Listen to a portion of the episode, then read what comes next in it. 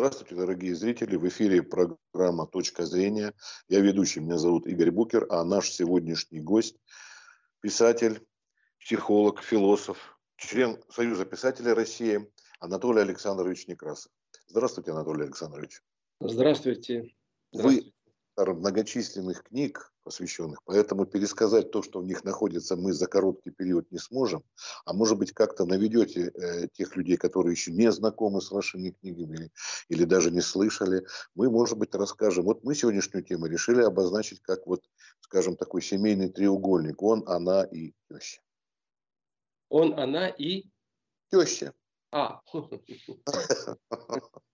Вот. Тут может быть, конечно, и шире, но заголовок короткий, мы не можем все сразу. Вы же помните, да, а, знаменитый фильм «Оберегись автомобиля», где герой а, Миронова говорит, надо было жениться на сироте, за что получал пощечину, да? Вот. А, и вообще много анекдотов про зятя, тещу. Вот если к этой теме коснуться, вот такие основные узловые моменты, Да, благодарю за вопрос. Вопрос действительно, он на слуху. И не случайно дыма без огня не бывает. Я, правда, так вот, э, так, такой непосредственный эфир на эту тему не проводил, но эта тема у меня вообще-то во всем творчестве присутствует, потому что от тещи никуда не денешься. Это составная часть. Ну, так вы, может быть, нам расскажете о каких-то основных моментах взаимоотношений, вот на что нужно обращать внимание, как себя вести? Ну, конечно, раз э, мы эту тему обозначили, то надо о ней говорить. Вы знаете, эта тема э, э, настолько глубокая и многоплановая, настолько сильно влияет на жизнь молодых и многих поколений даже, то есть на детей вот этих молодых и так далее. То есть это очень серьезный вопрос. Поэтому Давайте э, некоторые вещи сейчас я обозначу, основные хотя бы, что успеть за это время.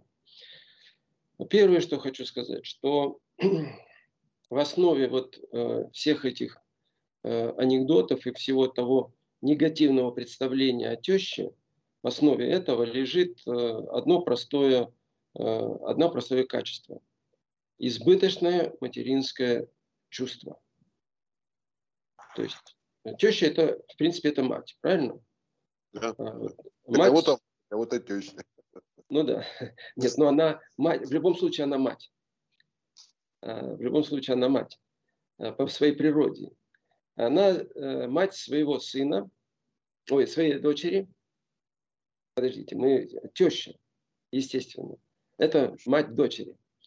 Потому что здесь есть э, и другой аспект, когда мать сына, там тоже все непросто, когда свекровь.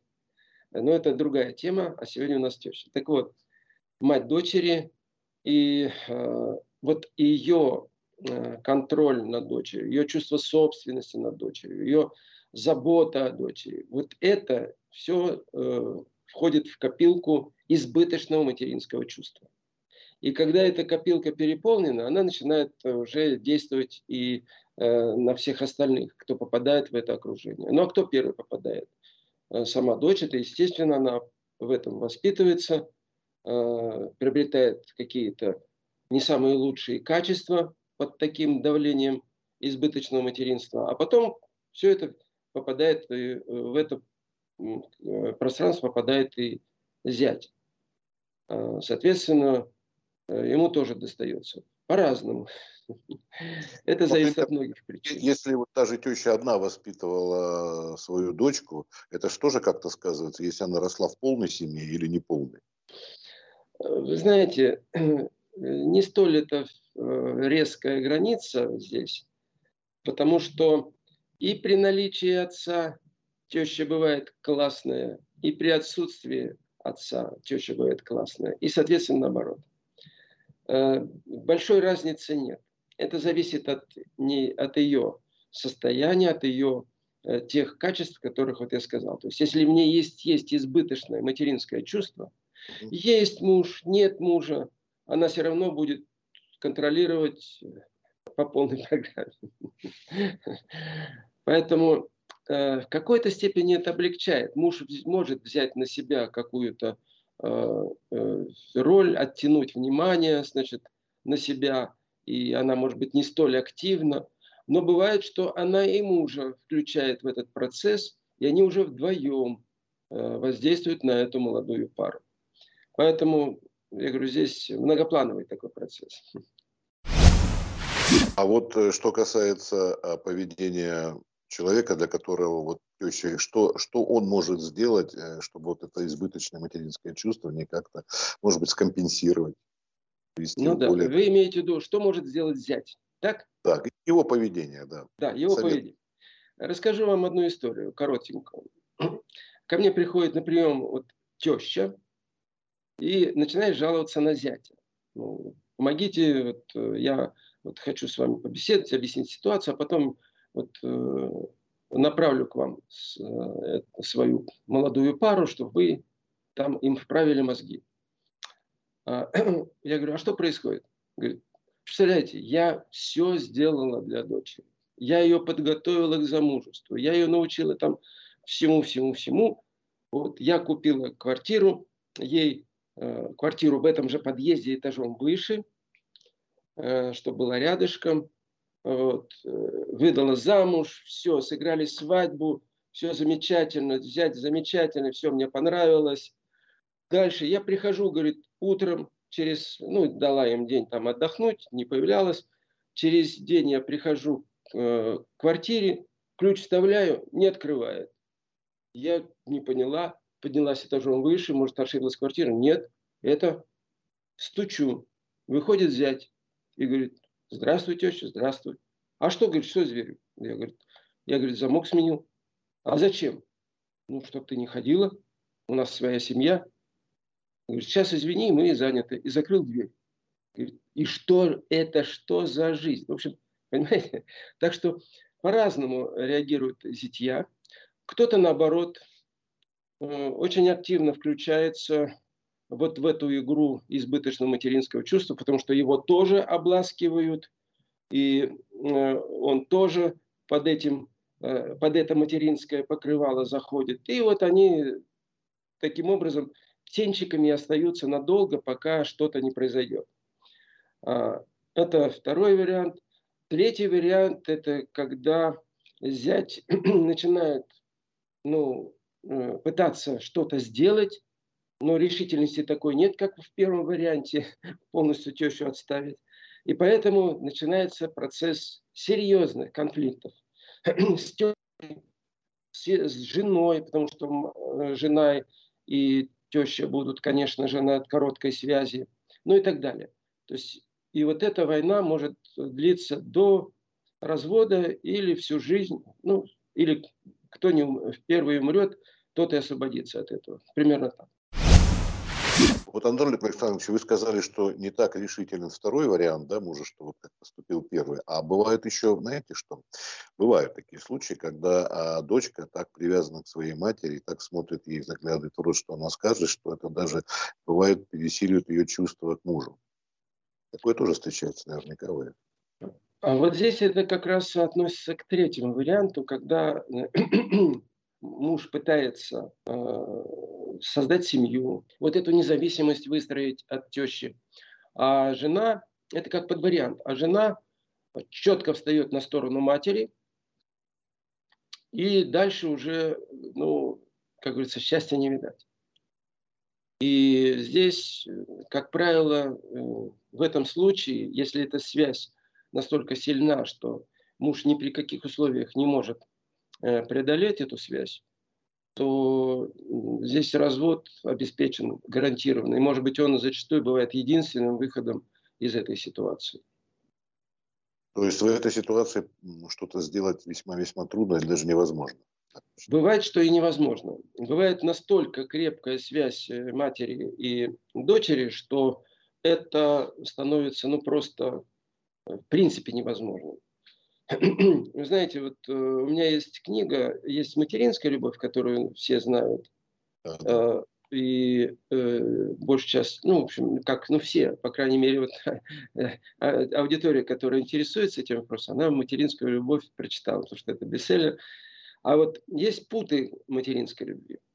То есть это вторая, э, вышла позже, И там акцент именно на взаимоотношении дочери и матери. И там столько примеров, живых примеров. Вот у кого есть трудности в отношениях матери и дочери, пожалуйста, в этой книге вы найдете ответы на многие вопросы. Это просто, вы знаете, ну, такие трагические случаи, тако, столько драм и даже трагедий, что ну, я эту тему просто исследовал очень глубоко, поэтому могу сказать, что это одна из проблем, из больших проблем э, нашего общества. Потому что в, такой, в таких отношениях, э, негармоничных отношениях э, тещи с молодой семьей, ведь все это сказывается потом и на детях эти, этой молодой пары. То есть идет дальше процесс, продолжается. Так что это очень серьезная проблема любят у нас употреблять это слово, правда, не с правильным ударением. А правильно говорить реперные точки, не реперные, потому что репер – это французское слово, ударение на последнее слово. Так вот, если вот эти реперные точки а, указать в браке, мы могли бы, вот вы сказали сейчас об одной, да, важной проблеме, еще какие-то вот такие узловые моменты можно обозначить? На что нужно?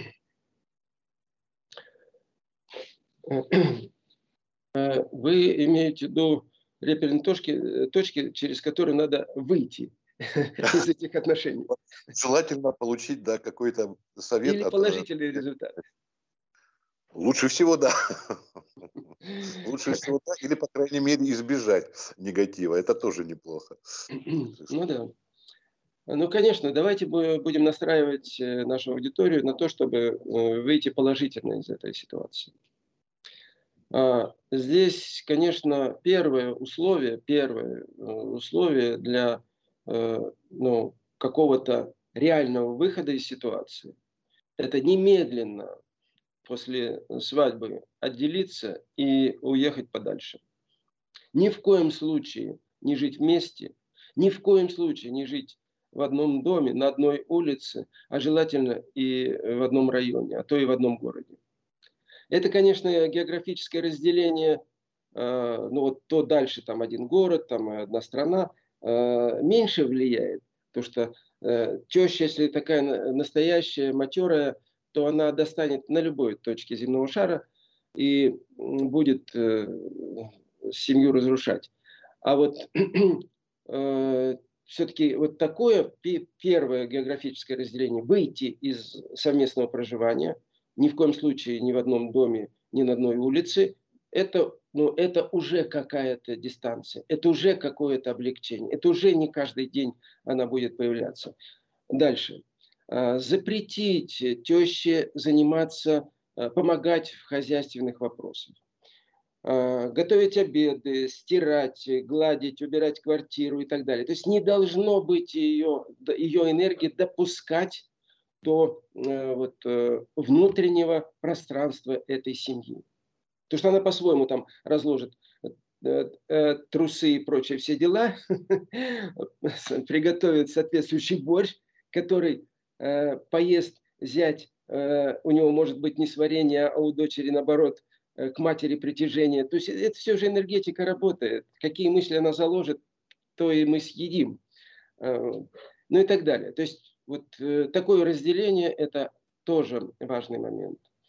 А, третий момент – это, конечно же, э, надо пом- помочь жене, помочь жене перестроиться от э, фокуса на мать на себя, мужчине. То есть мужчине надо быть супер мужчиной, проявить максимум мужских качеств, вызвать интерес, не просто вот люблю не просто секс, и секс, кстати, тоже хороший инструмент, э, тоже можно э, его использовать эффективно. Э, но главное, чтобы дочь развернуть в свою сторону, чтобы она смотрела на тебя, а не на мать. Или, а то смотрит одним местом на тебя, а другим местом там, в ее сторону. Вот это должно быть все выстроено. Ну вот такие вот моменты, это уже, уже по крайней мере, это путь, который может привести к удаче. Да, вот очень много анекдотов на взаимоотношения тещи и зятя, но вот есть одно, там, чем отличается еврейская мама от террориста, помните, да, с террористом можно договориться, с еврейской мамой нет. Вот, поэтому, когда мы говорим, немножко все-таки... А вот смотрите, а избыточная материнская чувство, то есть это теща, а тесть, роль тестя, он э, что, не обладает избыточным отцовским чувством или материнским? А, бывает, обладает, бывает. И, кстати, тоже очень э, эффективно разрушает э, отношения. А, в каких случаях это происходит?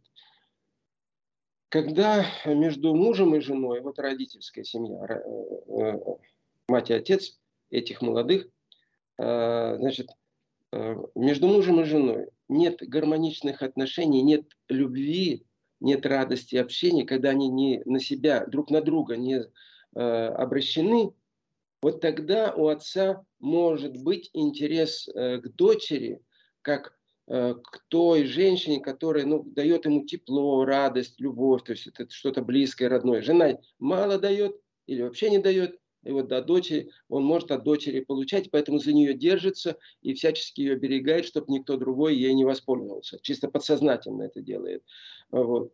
И это довольно тоже частое явление. Он, э, вот в, таком, в такой семье, где мать э, с отцом не очень хороших отношениях, отец часто поворачивается к дочери и у нее ищет вот эту энергетическую связь. Да, в этом случае он встает довольно, бывает, жестко на охрану э, своей собственности. А вот э, бывает, что ну, он уходит налево, то есть находит другую женщину. Это для этой семьи лучший вариант. По крайней мере, он на дочь уже претензий не имеет. Ну, вот такие случаи тоже бывают. Сейчас, конечно, нет таких многодетных семей, как правило, да, вот как в старину были. Это вот тоже как-то играет количество детей. Если вот у материнское избыточное чувство, оно на всех а дочек распределяется или на какую-то конкретную? Да, это, конечно, фактор, э, влияющий положительно на взаимоотношения родителей с детьми. То есть, когда их много, распределение идет. И э, бывает, они выделяют любимчика, там, но это все равно не то, э, не то состояние, когда один ребенок и концентрация, вот там уже, как говорится, никуда не денешься. А из, из-под этого прожектора никуда не уйдешь. Вот. А много детей, да, это снимает э, напряжение. Но это именно а, одного пола, то есть дочери. Или там сыновья тоже как-то? Нет, сыновья тоже. Сыновья тоже. То есть, э, здесь э, сыновья даже, знаете, здесь э, вот когда в, в семье есть и дочь, и сын, сын, это вот о свекрови, если уж разговор вести, то там тоже серьезно. Вот, ну, концентрируется на сыне.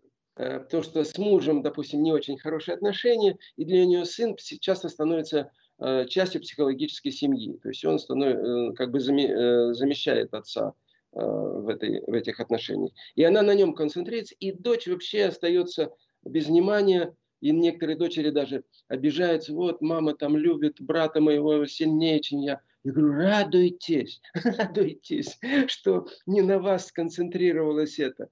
Стройте свою жизнь быстрее, подальше улетайте, пока она не, не опомнилась и вас не прихватила в своих рук. Анатолий Александрович, а вот скажите, не заблуждение ли это, или наоборот подтверждается чаще, конечно, может быть и с, и с исключением, что говорят, посмотрите на мать, такова будет и дочь? Э, нет, это не заблуждение это достаточно э, четко э, проекция прослеживается. И это не случайно. Народная мудрость все-таки есть мудрость, в первую очередь. Поэтому это мудрое замечание. Вот хочешь увидеть жену с будущим, посмотри на тещу. Но это, это действительно это, это фактология. Это действительно так.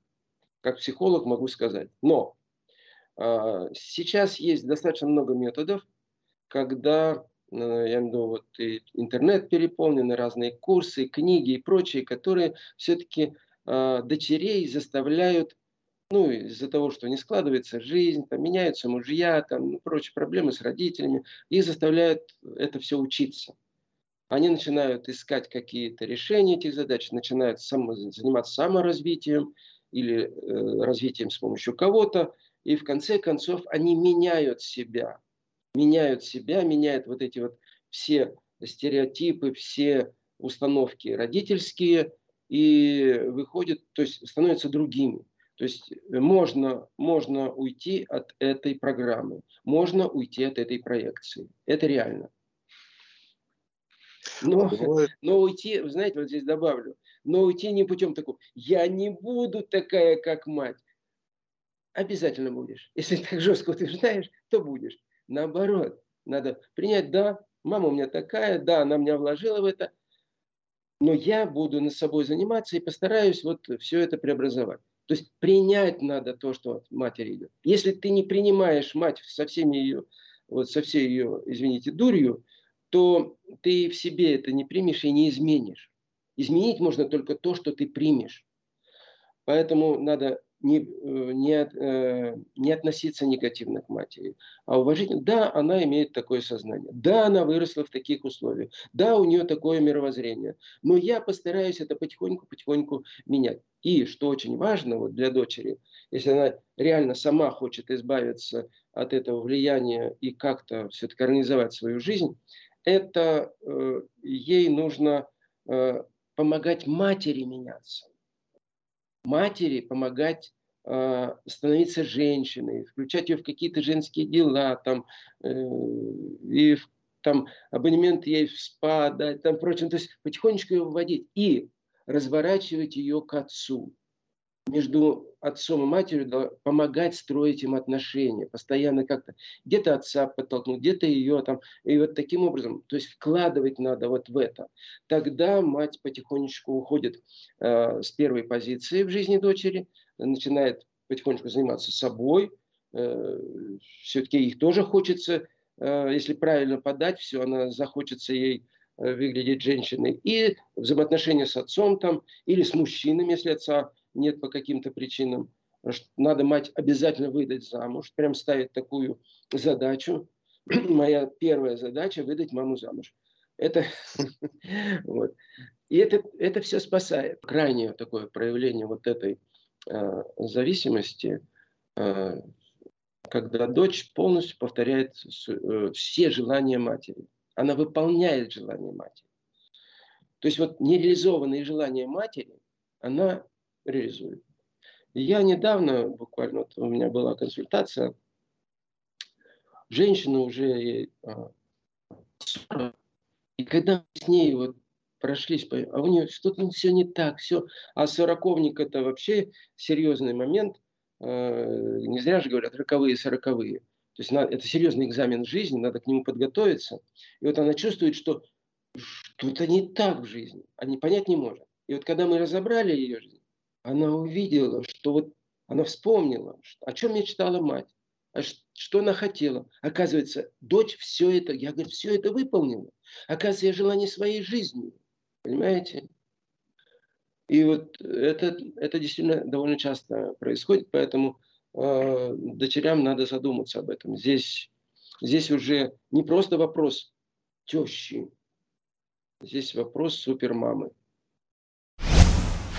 А вот бывает ли такая определенная ревность со стороны тещи, если у ее дочери хорошие отношения со свекровью? Вы знаете, это очень сложный вопрос. Вообще э, взаимоотношения женщин э, друг с другом это на самом деле гораздо более э, глубокая, более серьезная, более крутая тема, чем взаимоотношения мужчины и женщины.